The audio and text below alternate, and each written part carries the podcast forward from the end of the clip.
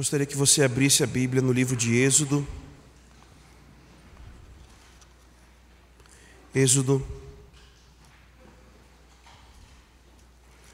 capítulo 25.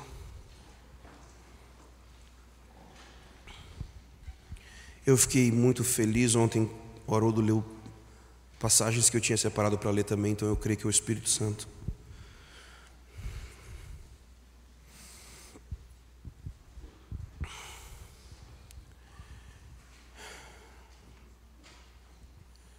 Eu quero falar agora de manhã sobre a liturgia que existe no céu. E depois à tarde vou falar sobre liturgias culturais.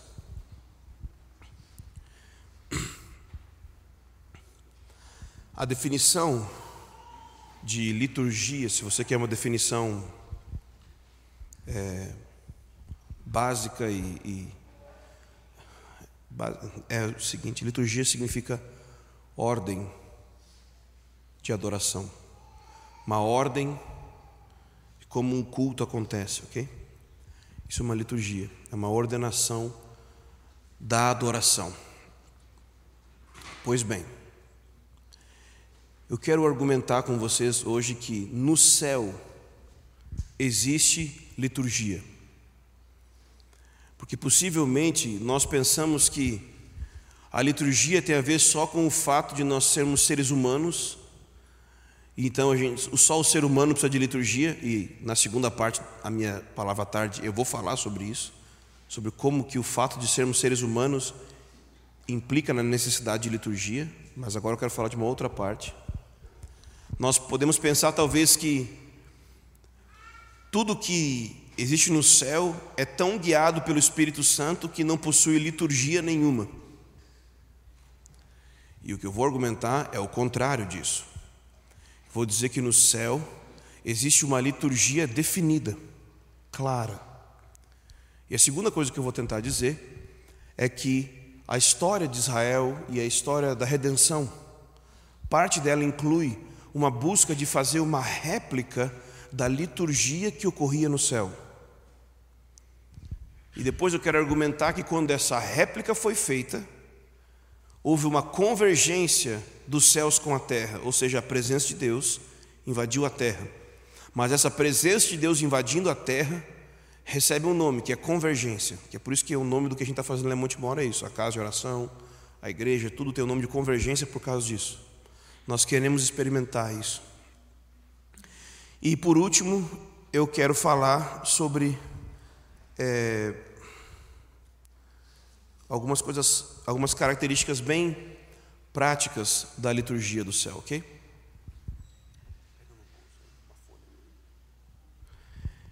Então,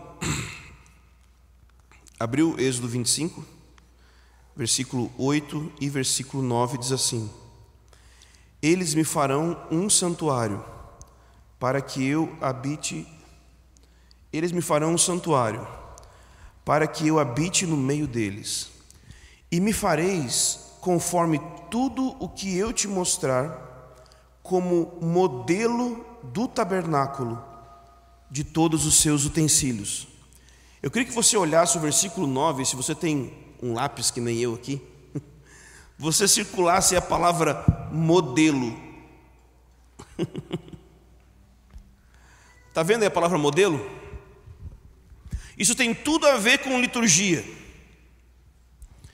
Deus falou algo para Moisés: vocês vão fazer um santuário para que eu habite no meio de vocês, ou seja, vocês vão construir um lugar, e esse lugar é um santuário. Santuário significa que é um lugar diferente dos outros. Santo significa separado. Santuário significa que aquele lugar era separado dos outros lugares. Aquela tenda era diferente das demais tendas.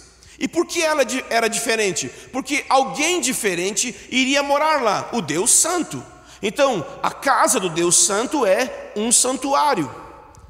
Mas Deus disse algo para Moisés: Vocês vão fazer essa casa de acordo com o modelo que eu mostrar. Ou seja, eu vou mostrar para você, Moisés, a planta da minha casa. E então você vai ver a planta e você vai reproduzir ela. Você vai construir em cima da planta que eu vou mostrar. E é óbvio o problema aqui. O problema é que, se Moisés não construísse de acordo com o modelo que seria mostrado a ele, a presença de Deus não viria. Ou, da maneira contrária, se ele construísse da maneira certa, a presença de Deus viria, ou seja, aquele lugar se tornaria um lugar onde a presença manifesta de Deus não apenas visitaria, mas habitaria entre eles. E é atrás disso que eu estou. Eu estou correndo atrás e é o meu destino criar um ambiente aonde Deus não apenas visite, mas habite. Eu me sinto destinado para isso, essa é minha missão. Tudo que eu faço na minha vida tem a ver com isso. E eu quero instigar você a viver isso. Você tem que entender que isso é possível. É possível construirmos algo. E quando eu falo construir aqui, não estou falando de uma construção física, não estou falando de tijolos, mas eu estou falando de atitudes e maneiras de viver como comunidade, como igreja, é possível ter uma maneira de viver como igreja, que sejamos receptivos de tal forma, amigáveis de tal forma ao Espírito Santo, que Ele não apenas vem em alguns momentos, mas a Sua presença vem e permanece, manifesta sobre nós. E por causa disso, o mundo ao nosso redor passa a ser transformado. E nós chamamos isso de avivamento. Quando a presença de Deus vem e transforma o coração da igreja e também começa a transformar o coração ou a realidade da sociedade ao redor da igreja. E eu estou atrás disso. Eu quero avivamento. E nesses versículos eu vejo um pouco sobre a, a, uma das chaves do avivamento. Construa o santuário de acordo com um modelo. E o problema aqui é o seguinte: é que existe um modelo. Ok? E muita gente fica se perguntando: uau, qual o modelo certo de igreja? Então, essa é a pergunta errada, porque Jesus não está falando com Moisés aqui, tudo bem se você acha que Jesus é meio exagerado, Yahvé está falando com Moisés aqui não é sobre a igreja. O tabernáculo não era igreja. E é por isso que as pessoas ficam procurando um modelo de igreja e não acham, porque não tem. Não existe um modelo de igreja. A palavra igreja em grego é eclésia. E a única vez que a palavra eclésia é citada no Novo Testamento, referindo ao Antigo Testamento, pelo menos que me vem aqui, está em Atos capítulo 7, quando Estevão fazendo um discurso diante da nação, diante dos sacerdotes, ele fala que o povo de Israel no, no, deserto, toda aquela comunidade era a congregação do deserto. Atos capítulo 7 fala disso. Então, Estevão, ali em Atos 7, chama o povo de Israel de igreja. Mas ele não disse que o tabernáculo era igreja. A congregação era todo o povo de Israel. A igreja, vamos dizer assim, entre aspas, do Antigo Testamento, não era o tabernáculo. A igreja do Antigo Testamento era todo o povo de Deus, na totalidade da sua experiência comunitária. Entende? O tabernáculo não fala sobre a vida comunitária, a vida de igreja, vamos colocar assim. O tabernáculo fala sobre a vida litúrgica dessa igreja. O tabernáculo fala sobre a vida de adoração desse povo. Deus não estabeleceu um modelo de como uma comunidade tem que ser. Óbvio que existem princípios que são transculturais, transgeracionais. Mas esses princípios não são regras e modelos rígidos. São flexíveis de acordo com a geração e a cultura, adaptáveis à linguagem de cada geração, ou seja, não existe um jeito certo de fazer igreja. Existem princípios que regem, Mas existe um jeito certo de adorar, sim. Se você ler o Antigo Testamento, qual é o grande problema no Antigo Testamento? Idolatria. Deus brigava, por que, que vocês estão fazendo isso? Qual era o problema da idolatria? Basicamente dois. O primeiro e mais conhecido é que eles adoravam ao Deus errado idolatria. Mas também existe a possibilidade de adorar ao Deus certo do jeito errado. Sim, é possível. Isso começa, por exemplo, quando Arão faz um bezerro de ouro, mas Arão chama esse bezerro de ouro de o Senhor. Ele diz que aqui, ele dá o nome daquele bezerro, ele não diz que é Baal, que é um Balaim, que, que é qualquer, qualquer tipo de ídolo. Ele chama de Senhor. Eles estavam adorando teoricamente do certinho. Só que eles erraram, feio. Errou feio, errou rude.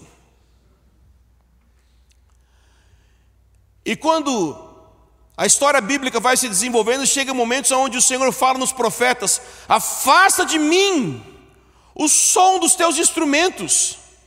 Eu não posso mais suportar isso. Eles estavam adorando. Eles adoravam o Deus verdadeiro, adoravam, no, iam no culto, iam, sei lá, o nome que você quiser dar. Mas o fato é que a experiência deles de vida mostrava que aquele culto era falso. Outros momentos o Senhor fala: Esse povo honra-me com os lábios, mas o coração está longe de mim. Então existem verdades sobre adoração que não são negociáveis. É óbvio que o culto e a liturgia, ela vai ter mudanças de uma geração para outra, de uma cultura para outra, mas essas mudanças apenas acontecem por causa do tipo de pessoa que está adorando, claro. Mas elas não vão mudar em nenhuma parte. O Deus que é adorado não mudou. Então existem elementos na liturgia do povo de Deus que não podem ser mudados, porque o Deus que é adorado não muda. Mas é óbvio que vão existir algumas coisas que vão mudar, porque o povo, a geração, a nacionalidade daqueles que adoram vai mudar. Então, da parte do Deus que nós adoramos, a liturgia não muda. Da parte dos adoradores, é possível existirem adaptações, mas todas elas vão ser correlatas, porque o Deus que é adorado tem um caráter que não muda. Porque o que é o tabernáculo?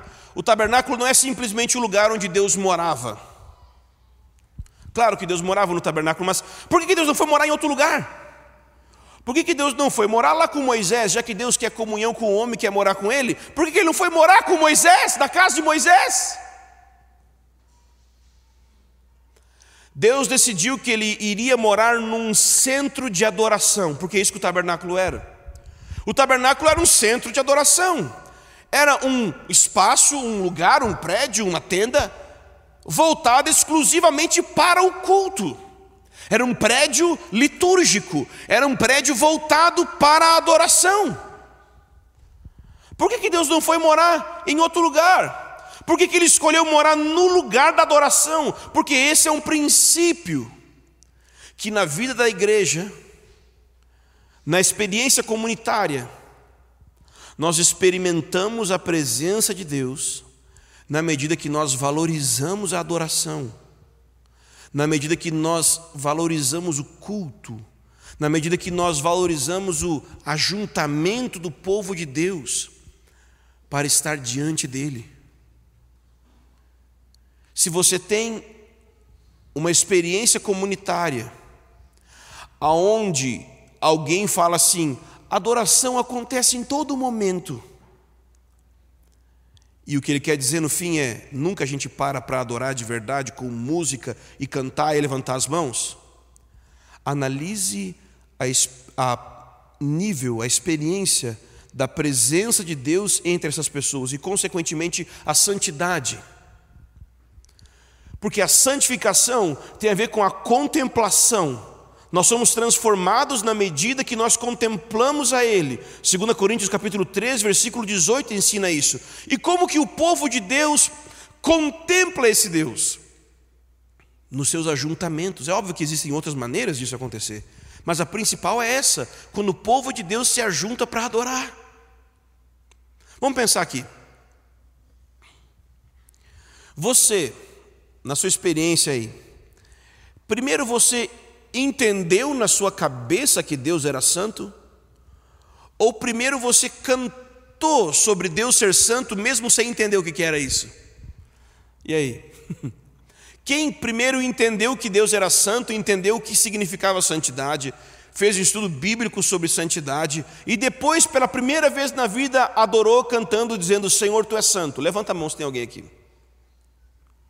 Achei que a Carol ia levantar a mão, fez assim: Meu Deus, minha mulher fez isso. ia provar que eu estou mal em casa, não conhece minha mulher, né? E quem aqui primeiro cantou, louvou, adorou, dizendo que Deus era santo, e depois passou a compreender e estudar de alguma forma esse conceito? Levanta a mão só para saber se tem alguém aqui. Olha só. Perceba que a adoração veio antes do estudo bíblico e fundamentou o que você estudou deu conteúdo para o que você estudou, deu o estudo simplesmente traduziu uma experiência que você tinha e talvez não tinha palavras para organizar e conceituar aquilo. A adoração no meio do povo de Deus tem uma importância tão grande que Deus disse: de todos os lugares que eu vou morar, eu quero morar no ambiente de adoração. Ele não falou no ambiente de comunhão uns com os outros, ele não falou que era no ambiente de evangelismo, ele não falou que era no ambiente de justiça social, e tudo isso é bom. Deus disse que habitaria no meio dos louvores de Israel, o seu povo. Esse é o lugar que ele habita. Por quê? Por que, que esse é o lugar que ele habita? Bom, esse é o lugar que ele habita. Vamos tentar olhar em Êxodo só para você ver aquele versículo que o Haroldo falou ontem. Êxodo 40, versículo 34, é o momento que Moisés terminou a obra, ok? Moisés completou a obra de construir o tabernáculo. Versículo 34 diz: Então a nuvem cobriu a tenda da revelação. Engraçado, né? Não é a tenda do discipulado, é a tenda aonde Deus se revela. É a tenda onde o coração dele se revela. Pode também ser chamada a tenda do encontro em alguns lugares, né? Então a nuvem cobriu a tenda da revelação, e a glória do Senhor encheu o tabernáculo. Por que, que isso aconteceu? Você ouviu ontem. Versículo 33 vai dizer: Moisés terminou a obra. E, os versículos antes repete várias vezes falando assim: Moisés fez tudo de acordo com o, como o Senhor tinha ordenado. Então, a presença de Deus veio, mas eu te questiono agora um negócio. Será que essa nuvem que veio estava tipo no céu, assim? Né? No céu tem a glória de Deus, não tem? Né? A presença de Deus está abertamente manifesta no céu. Será que Deus teve que cortar um pedaço da nuvem de glória que tinha no céu? E aí mandou um pedacinho para a terra? Aí veio essa nuvem assim? Aí fartou um pedaço do céu. Hum? Ou será que Deus se mudou do céu para a terra e ficou sem patrão no céu, tipo o Supernatural, né? Que o problema todo é que não tem Deus do céu, né? Vocês nunca viram Supernatural, sobrenatural? Vocês não riem de nada? Vocês são pessoas muito chatas às vezes. Eu ficar aqui falando com vocês quietos é chato. Quem é que já viu Supernatural? Levanta a mão. Obrigado. Não, o problema não é que Deus não está no céu. Que, caraca, Deus sumiu, os anjos não acham Deus. Será que aconteceu isso aqui também? Hum, pá, Deus saiu do céu. O que aconteceu? Como que a presença de Deus que está no céu, sua glória, veio para a terra? Será que ela deixou de estar no céu ou será que um pedaço da glória do céu desceu para a terra? Não. O que aconteceu aqui é o que nós chamamos de convergência. O que é convergência? É quando aquilo que está no céu também passa a estar na terra ao mesmo tempo. O céu convergiu com a terra. Mas por que, que o céu convergiu com a terra? E a Bíblia diz que um dia todas as coisas, todas as coisas que estão no céu e as coisas que estão na terra, Efésios 1,10, vão convergir em Cristo. Mas certamente Deus já quer começar isso agora, através da experiência profética da sua igreja, através da sua igreja atrair a presença de Deus para o meio dela, ainda que todas as coisas não estejam sujeitas a Ele, no meio, no seio da igreja, nós já vemos as coisas começando a se sujeitarem a Cristo, céu e terra se submeterem a Ele, no meio da igreja, ainda que não seja no mundo. Agora, como foi que isso aconteceu? Já para pensar? O que tinha no céu, tinha na terra. Mais ou menos assim, você já leu Gênesis 28 quando diz que Jacó teve uma visão de uma escada posta entre o céu e a terra e os anjos subiam e desciam. Então era isso que estava acontecendo aqui. Essa nuvem não era uma nuvenzinha assim que a gente está acostumado a ver. Tipo, ah, tá, vai chover até a nuvem lá, ó, viu? Não. Essa nuvem era muito mais parecida com esses pilares que ficam aqui segurando. Ela era uma coluna de fumaça que estava sobre o tabernáculo. Ora, qual é a função de uma coluna? Essa coluna está entre o chão e o teto. A coluna da nuvem de fumaça sobre o tabernáculo era um ponto de ligação entre o céu e a terra. O que eu estou dizendo é que a experiência litúrgica do povo de Deus, a adoração do povo de Deus, tem aí um mundo de possibilidades de criar uma ligação do céu com a terra, no meio do povo de Deus, um ambiente onde nós podemos ter visões daquilo que acontece no céu e entender o que acontece no céu. E ao mesmo tempo nós podemos ter a experiência da realidade do céu descer para a terra e começar a nos tocar.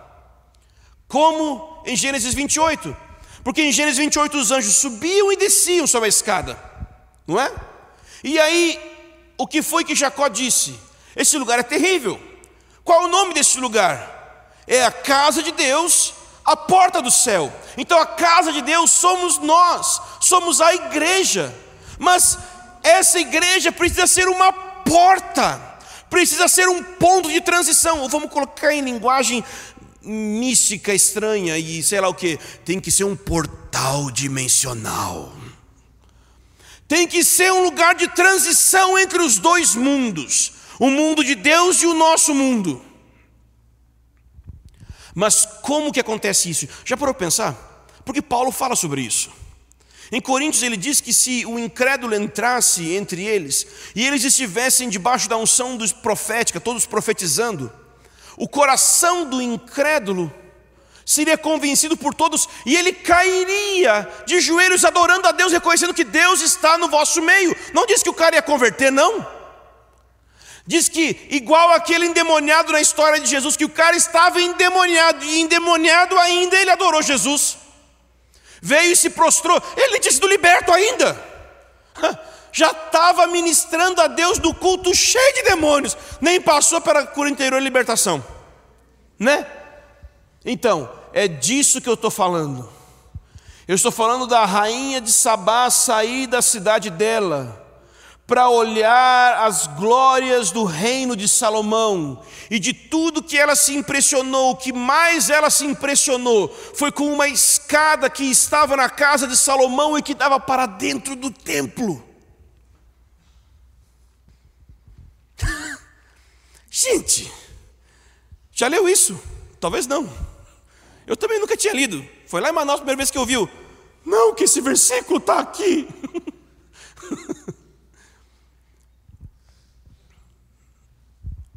Gente, eu garanto que a sociedade que nós estamos inseridos hoje não é uma sociedade tão secular, mas tão secular, que tipo Richard Dawkins é o Papa, sabe? Que todo mundo é ateu, que ninguém crê em Deus. Querido, eu vou te falar um negócio.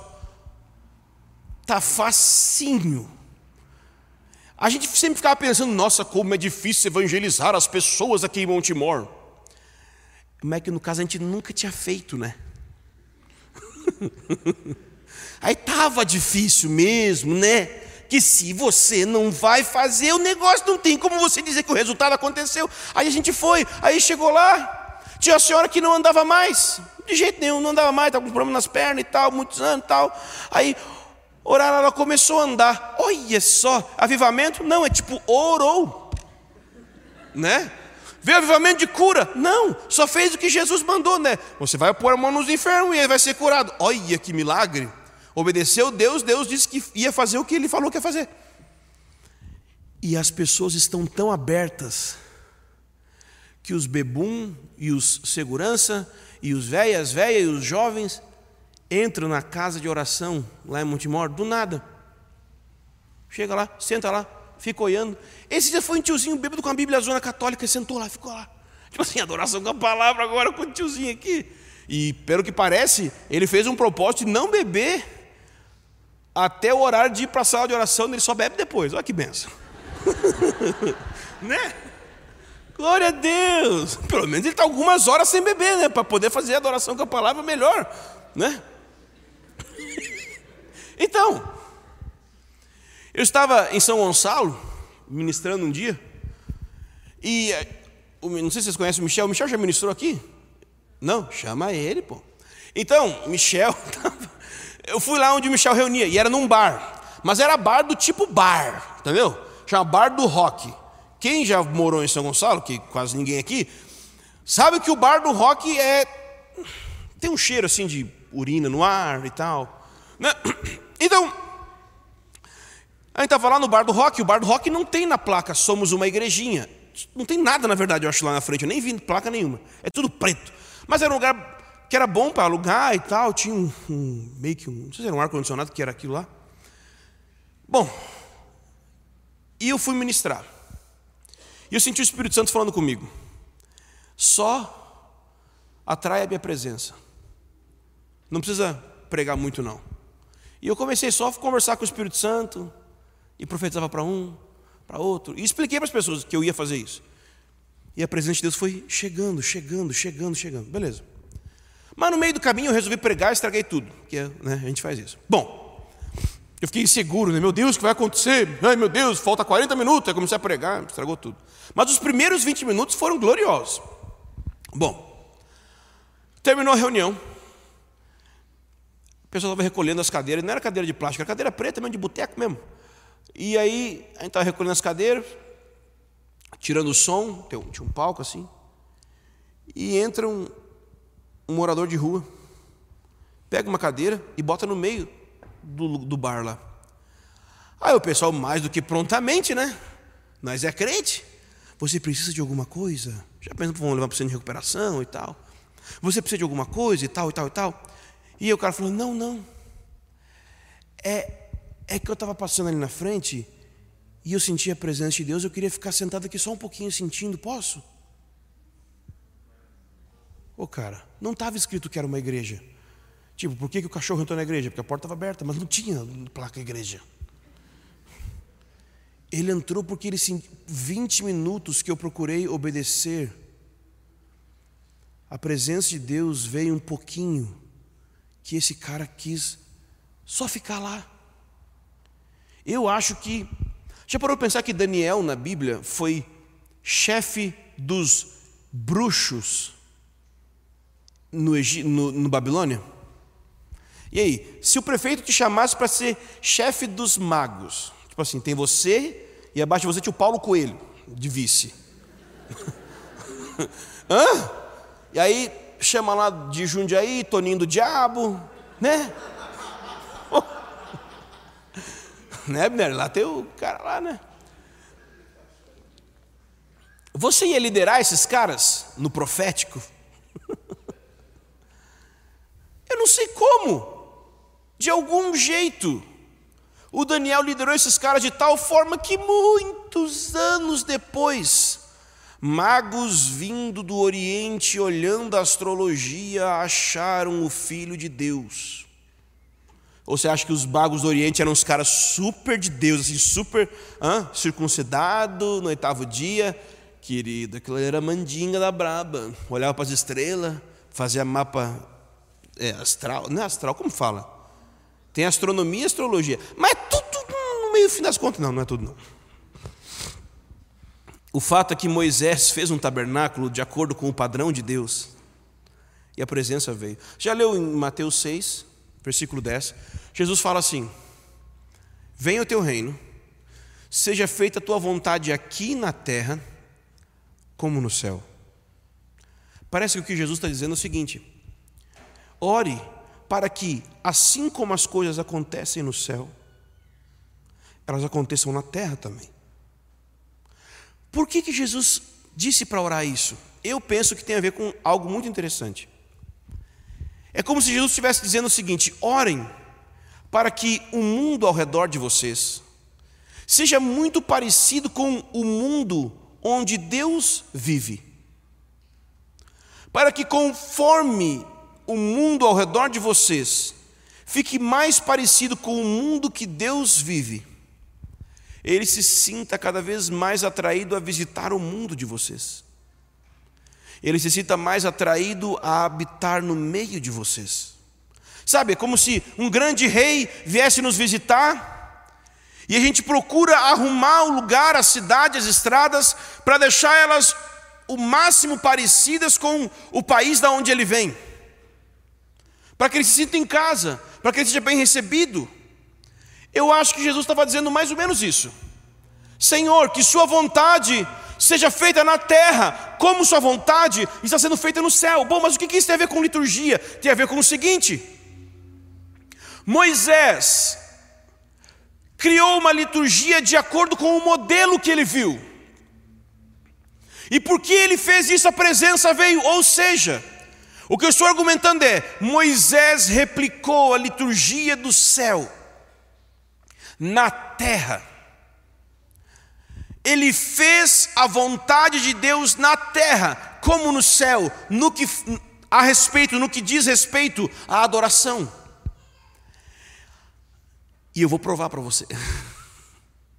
Abre em Hebreus, capítulo 8.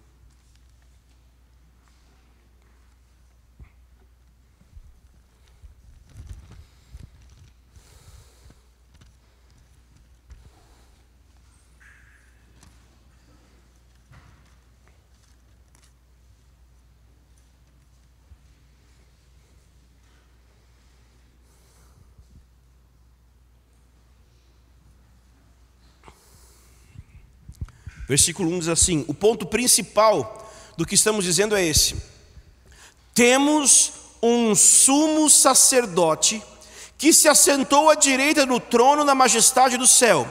Gente, quem é esse sumo sacerdote que está falando aqui? Jesus, ok? Em Israel, quando Moisés fez o tabernáculo, tinha sumo sacerdote? Claro que tinha, Arão, óbvio. Pergunto eu, Jesus se tornou sumo sacerdote para copiar Arão? Ou quando Moisés estabeleceu Arão como sacerdote, ele estava copiando um sumo sacerdote que já existia no céu? Será que Jesus é sumo sacerdote para copiar? Ou será que Moisés copiou o que já era realidade no céu? Ok? Você acha que esse negócio de ter sacerdote, sumo, ah, isso aí eu não gosto, é errado. É engraçado, tem no céu. É, vai reclamar com Deus. E olha o que ele diz no versículo 2: que Jesus é ministro do santuário. Ai, não gosto de santuário. Esse negócio, Deus não habita em santuário. Engraçado que Jesus é ministro de um ministro do santuário e do verdadeiro tabernáculo que o Senhor ergueu, não o homem. Viu só? Jesus ministra no verdadeiro tabernáculo. Ah, porque os outros são de mentira? Não, porque os outros são cópia. O tabernáculo de Moisés não era o verdadeiro. Ai meu Deus, ele, ele era falso? Não, ele era cópia. Ele era cópia do verdadeiro. Qual é o verdadeiro? O verdadeiro é aquele que Deus criou com suas próprias mãos. Abre comigo, Êxodo 15, versículo 17.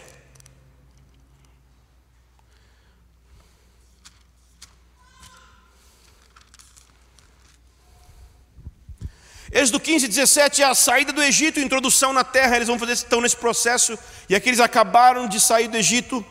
E então, eles estão cantando. E no versículo 17 eles falam o seguinte para o Senhor: Ó Senhor, tu os conduzirás e plantarás do monte da tua herança, no lugar que preparaste para a tua habitação, no santuário que as tuas mãos estabeleceram, ó Senhor. Não estava dizendo aqui do santuário que Moisés fez, está falando do santuário que o Senhor fez. O Senhor fez, não o homem. Aquele versículo de Hebreus é tipo um comentário desse versículo aqui. Volte para Hebreus. O Senhor construiu um santuário, e Moisés também. Mas Moisés construiu um santuário que era cópia do santuário de Deus. Hebreus capítulo 9. Então, o que era o tabernáculo? O tabernáculo era um centro de adoração. Tabernáculo não era simplesmente o lugar que Deus morava, mas Deus morava no lugar que tinha adoração. Por quê? Porque que Deus veio habitar num lugar que tinha adoração. Versículo, capítulo 9, versículo 23, ele está falando aqui se você olhar no, no, no, no, no capítulo 8, versículo 5, ele vai repetir aquele versículo que a gente leu no início: Farás conforme todo o modelo que te foi mostrado no monte. Então, ele está falando aqui sobre a antiga e nova aliança, e ele está falando aqui sobre o tabernáculo de Moisés. E no versículo 23, capítulo 9, versículo 23, ele diz o seguinte: Portanto, era necessário que as figuras Olha o que ele está falando. Ele está falando sobre figura. Ele está dizendo que o tabernáculo de Moisés é figura. Ok? Todo mundo conhece isso, né? Só não conhece o que eu vou falar agora. Todo mundo acha, ou melhor, muita gente acha, que o tabernáculo de Moisés é figura da igreja, ou até mesmo figura de Cristo. De fato, Existem passagens que podem dar a entender isso, mas o fato é que essa passagem aqui não está dizendo isso. Olha o que ela diz: portanto, era necessário que as figuras das coisas que estão no céu fossem purificadas com tais sacrifícios, mas as coisas celestiais com sacrifícios melhores do que estes Pois Cristo não entrou num santuário feito por mãos humanas, figura do verdadeiro, mas onde que ele entrou? No próprio. Vocês estão lendo ou não? Leu? Então responde. No próprio céu. Porque no céu tem um santuário. O santuário que Moisés criou na terra não era figura da igreja, não era, e, e, a palavra figura aqui significa cópia, era cópia do santuário que existe no céu. Moisés passou 40 dias e 40 noites no monte. E eu acredito que ele entrou no céu nesse momento que estava, nesses 40 dias aí. E eu creio que ele ficou 40 dias e 40 noites assistindo a liturgia dos anjos dentro do tabernáculo celestial. Então ele viu no monte o modelo do tabernáculo, não que Deus pegou uma folha, sabe? Ó oh, Moisés, aqui está a folha, ó aqui, ó, tal, tal que nem a gente faz arquitetura hoje. Não, ele viu a coisa acontecendo. E depois, quando ele foi trabalhar, ainda assim Deus foi instruindo ele passo a passo. Ele viu o tabernáculo celestial. Foi mostrado no monte para ele o modelo do que ele deveria de fazer a réplica. A questão é, no céu tem uma liturgia semelhante à liturgia que Moisés fez de réplica no tabernáculo. E talvez você não concorda com isso, porque se pensa assim: isso é do Antigo Testamento. Pois aí Deus fala: Isso é do céu. E você acha que o céu está ultrapassado? Beleza. Tudo bem. No céu existem os móveis. Que a gente pensa assim: a arca simboliza pá. E o altar de incenso simboliza. E não sei o que lá simboliza. Simboliza nada, não, querido. Bom, talvez você quiser dizer que simboliza, simboliza. Você pode inventar o que você quiser. Está liberado. Mas, os móveis do tabernáculo eram cópias de móveis que existem literalmente no céu. O que? O céu? Mas o céu não é um mundo imaginário? O céu não é tudo fumaça assim? Tudo holograma? Não é todo mundo fantasma que passa dentro uns dos outros no céu? Ah! Ah! No céu não é todo mundo tão sólido quanto uma ideia, né? Quanto pesa uma ideia na balança? Nada. Hã? O céu não é só uma outra dimensão, não. O céu é um lugar real, onde Jesus está lá com um corpo físico e ele não está voando e flutuando. Sabe por quê? Porque ele está com dois pés num lugar físico chamado Nova Jerusalém, que tem ruas de ouro. Tipo, é de verdade. E um dia essa cidade vai descer do céu para a terra e eu quero morar lá. Quem quer morar lá? Amém? não é uma cidade de holograma. Tem uma cidade lá. E no topo dessa cidade, julgo eu, estou julgando, a Bíblia não diz exatamente isso. Eu creio que tem um santuário lá em cima, e Deus está lá. E eu vou te mostrar os móveis que está lá. E aí eu já encerro. E óbvio que quando um pastor fala, estamos encerrando, não significa coisa nenhuma, né? Já sabe, vocês estão acostumados com isso, né? Vamos lá. Abre em Apocalipse mas tem que ser, agora tem que ser rápido, viu?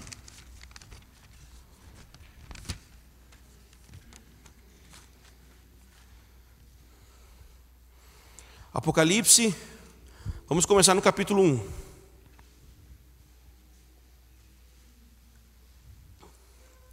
Capítulo 1, versículo 12, ele diz assim: Virei-me para ver quem falava comigo. Ao voltar, vi sete candelabros de ouro. Ah, tem candelabro no céu. E cada candelabro aqui, ele tem a ver com uma das igrejas que ele iria profetizar, ok? Mas tinha candelabro. Só que no versículo 13 diz o seguinte: E do meio dos candelabros havia alguém semelhante a um ser humano, vestido com uma túnica longa e uma faixa de ouro na altura do peito. Ora, que vestimenta é essa aqui? É a mesma vestimenta dos sacerdotes do Antigo Testamento. É a mesma roupa. Ele viu um sacerdote ou um sumo sacerdote por causa dessa, desse ouro no peito que talvez tenha a ver com a estola sacerdotal. E não só com uma faixa de tecido. É que ele viu algo dourado aqui, ó. Ok? Talvez é a estola sacerdotal, talvez não, não sei. Vamos continuar capítulo 5, versículo 8.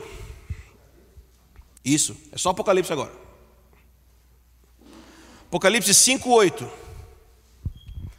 Diz o seguinte: Logo que pegou o livro, os quatro seres viventes e os vinte e quatro anciãos prostraram-se. Ah, não, para que se prostrar, querido? A gente se prostra no coração porque é em espírito e em verdade.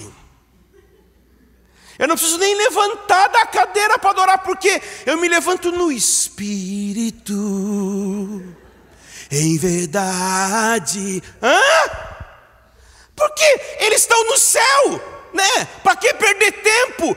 Se prostrar, oh, oh, você está no céu, o que você pensar já é adoração.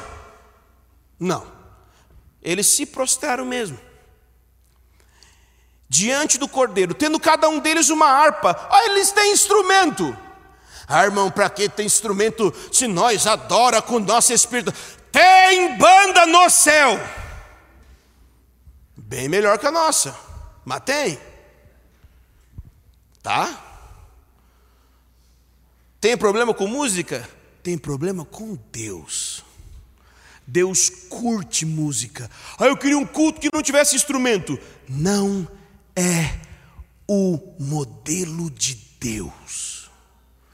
Deus criou um modelo de adoração no céu, onde tem música tocando ao redor dele 24/7. 24 horas por dia, 7 dias por semana. Meu querido, ai, não gosto muito de música. Hum, o céu vai ser chatão pra você, viu? E lá não é música de churrascaria que fica tipo um querubim lá no fundo com a perninha cruzada tocando MPB, tipo. Hum. Não! O negócio lá é intenso, meu irmão. Lá é tipo. Tan, tan, tan, tan, tan, tan, tan, tan. É? Não sei se toca essa, mas que é intenso, é intenso. Entendeu? Oh, com certeza. Eles têm uma harpa, mas eles têm também o quê? Taças de ouro cheias de incenso. Ai meu Deus, o céu é católico, tem incenso. Ah, mas esse incenso simbólico, esse incenso é tipo incenso. Tem incenso de verdade no céu. E esse incenso tem a ver com as suas orações. Cada vez que você ora, tem taças no céu, tigelas, tá? Por favor. Taças no céu que vão se enchendo de incenso. Mas é literal o incenso. Não é tipo um incenso holográfico. Um incenso metafórico. Não, querido. Porque se o incenso é metafórico, o lugar é metafórico. Se é metafórico, não existe. Mas o lugar existe. Você só não consegue chegar lá de avião. Mas dá uma morrida aí, morre aí pra gente ver. ah, você vai direto para lá. Assim, se o teu green card tá em dia, né?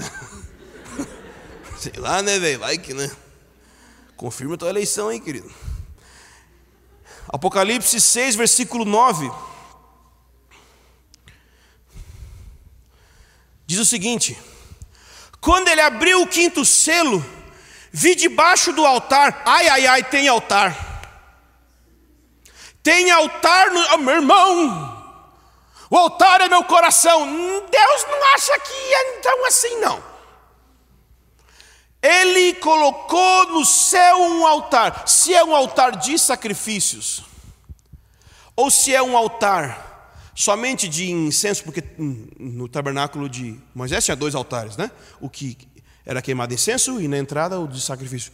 Eu não sei, mas pode ser que seja o de incenso por causa que ele viu as almas dos que haviam sido mortos. engraçado que ele viu as almas, né? Sinal que almas não são invisíveis, né? Oi, tudo bem? É, capítulo 8, versículo 13 13? Estou doidão. 3.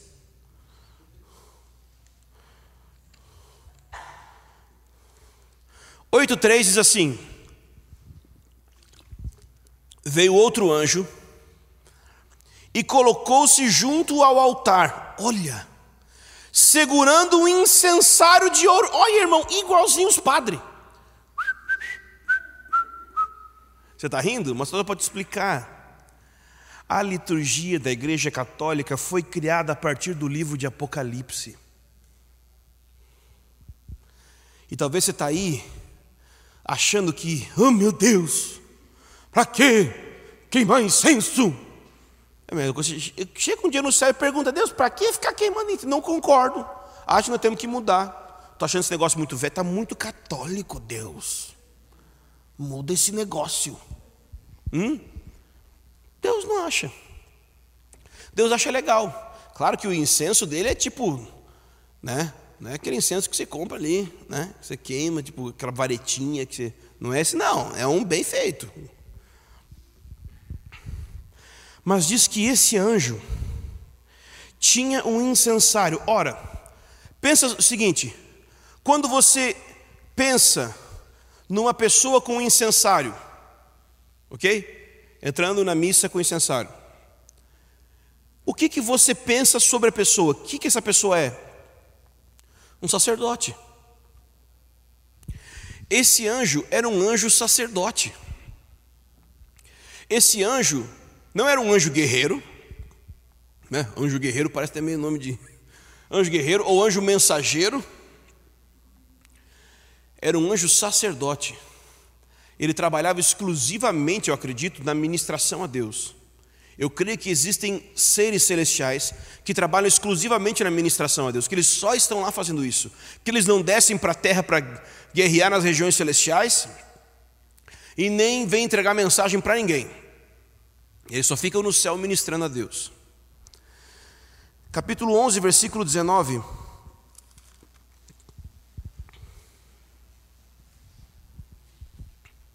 Capítulo 11, 19 diz o seguinte: Então se abriu o santuário de Deus que está no céu. Então tem porta. Tem um santuário de verdade no céu. Um templo. Se você acha que Deus é o Deus da igreja nas casas, o céu vai ser ruimzão para você, viu?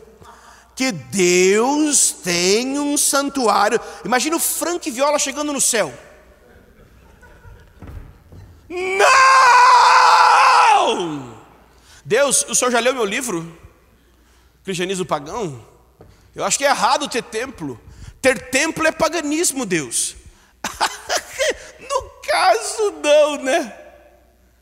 O problema é inventar um templo que não é o de Deus. O problema é dizer que o salãozinho de igreja que a gente reúne é o Santo Templo. Né?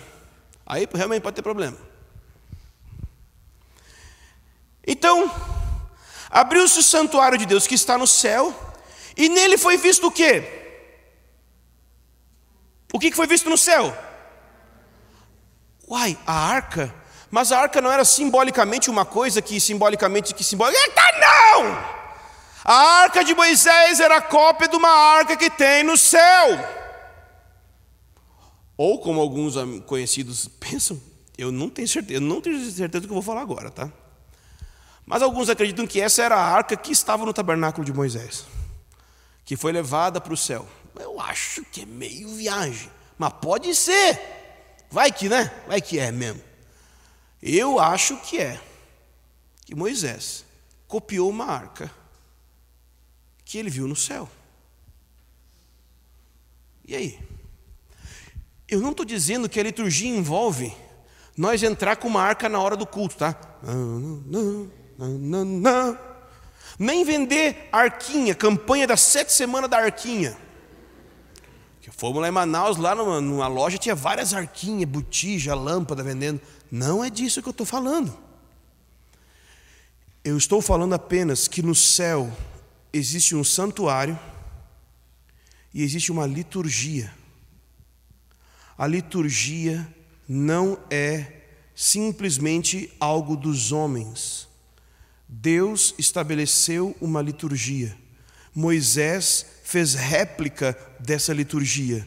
E essa liturgia se desenvolve até hoje. Capítulo 15.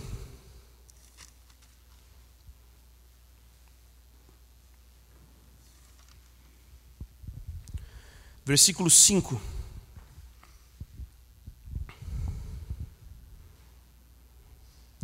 De novo, ó. Depois disso olhei e abriu-se o santuário. Você vê que se ele se abriu, tinha porta. Dentro do céu tem um santuário, mas ele não está aberto toda hora. Ou às vezes. Eu não sei como é que significa isso. Eu sei que às vezes parece que fecha, porque abriu. Tá? Versículo 6. Do santuário saíram sete anjos com sete pragas. E eles estavam vestidos como, irmãos? Linho, igual os sacerdotes em Êxodo. Moisés copiou a roupa dos sacerdotes dos anjos que ele viu no céu.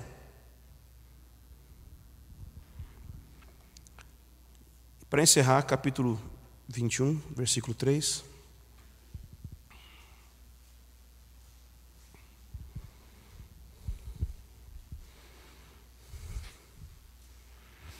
Ele diz assim: e ouvi uma forte voz que vinha do trono e dizia: O tabernáculo de Deus está entre os homens, pois habitará com eles. Eles serão o seu povo e Deus mesmo estará com eles. Então eu particularmente acredito que um dia Este tabernáculo que está no céu vai descer para a terra. Quando nós lemos em Apocalipse que diz sobre a cidade santa, sobre o fim dos tempos, que nela, na cidade, eu não vi santuário. Eu creio que o que ele está dizendo é que na cidade santa não vão existir santuários como o de Moisés, ou de Davi, ou de Salomão, que eram cópias do santuário verdadeiro, porque o santuário verdadeiro vai estar lá. Eu, particularmente, entendo que é isso que significa, que um dia todo esse centro de adoração que existe no céu agora vai descer para a terra. A gente vai poder ministrar durante o milênio, por exemplo, não nesse santuário, mas eu creio que o santuário de Ezequiel, que está descrito em Ezequiel, vai ser construído durante o milênio por Jesus. E mesmo depois da volta de Jesus, nós vamos continuar adorando a Deus como sacerdotes. A gente não vai dizer assim: ah, não, é em espírito e em verdade, Jesus. Eu vou ficar aqui morando em Botucatu e você mora em Jerusalém aí e eu te adoro em espírito. Não, a gente vai até Jerusalém ministrar a Ele. Não que esse vai ser o único jeito, mas isso é parte de como vai ser feito. Então,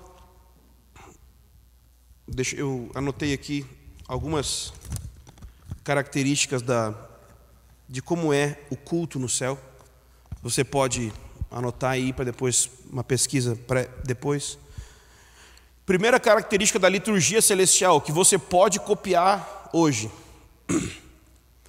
Primeiro é que a liturgia celestial era musical, ok? A liturgia celestial era musical. Apocalipse 5:8 fala disso. Apocalipse 14 fala disso, e Apocalipse 15 fala disso.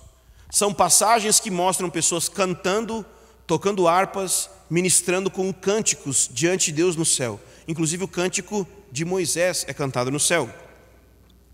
Em segundo lugar, a liturgia no céu é antifonal, ok? O que é antifonal? Antifonal é o que poderia chamar o cântico responsivo, que uma pessoa canta e a outra responde, ou que o líder canta e a congregação responde, ou mais de uma pessoa vão cantando, uma respondendo a outra.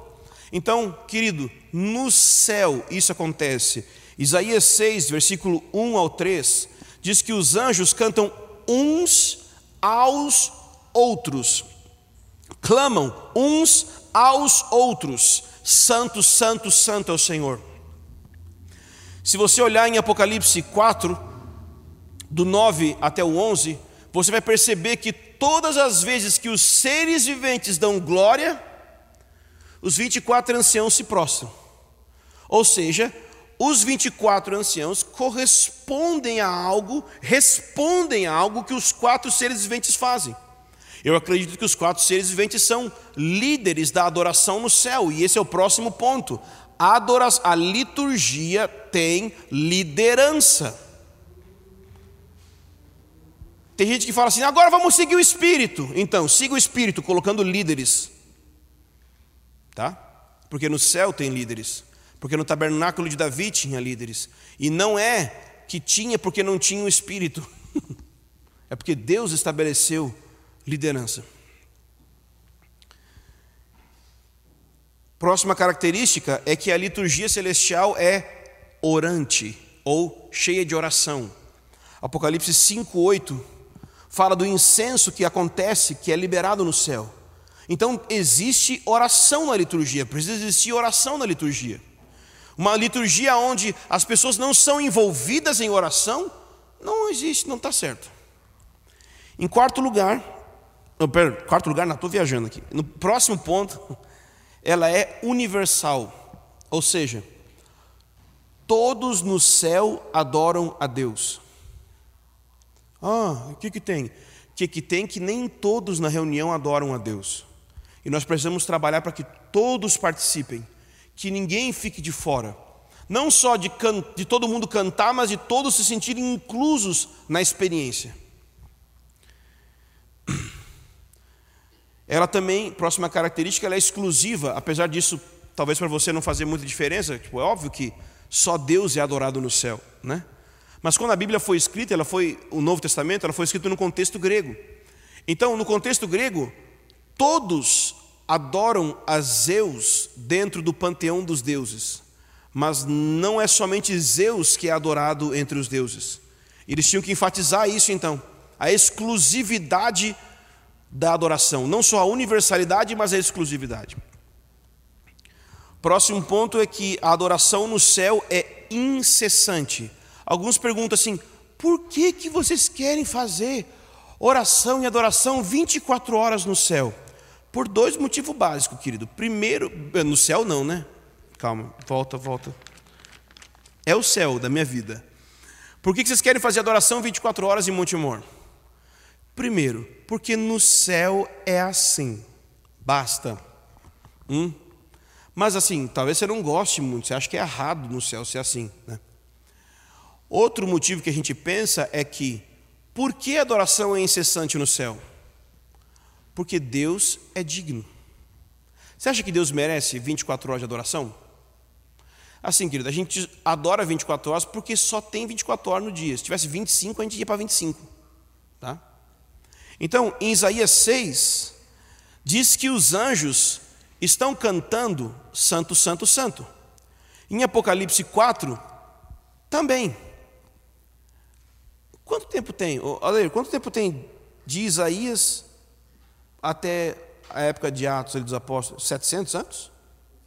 800 e poucos. Então, você que fica com problema de repetir a mesma frase, eles ficaram só 800 anos repetindo a mesma coisa, tá? Bem-vindo ao mundo de Deus e não o seu. Tem gente que fica chateada, por que está cantando essas músicas assim? Eu quero uma música que me agrade mais não é para você, tá? O cliente é outro, tá bom? Amado, tá? Deus é que é digno, não você, tá? 800 anos repetindo, hein? Incessantemente, porque, né? Se ele é Isaías, santo, santo, santo. Você chega em Apocalipse, estão cantando a mesma coisa. Querido, tá um certo tempo aí, hein? Mas não apenas que ela foi incessante cantando a mesma coisa, mas que foi incessante no sentido de que ela literalmente continuou. E foi por isso que Davi, quando fez a réplica do tabernáculo, o, o Alder vai falar mais sobre isso depois, talvez. Acabei de jogar um peso sobre ele agora. Foi por isso que Davi fez 24 horas. Moisés não fez um, um tabernáculo de adoração 24 horas, mas depois Davi fez. E como que Davi pôde fazer sem que isso fosse errado, mas fosse algo que realmente foi inspirado por Deus, porque no céu é assim. Ok? Terminei. Valeu.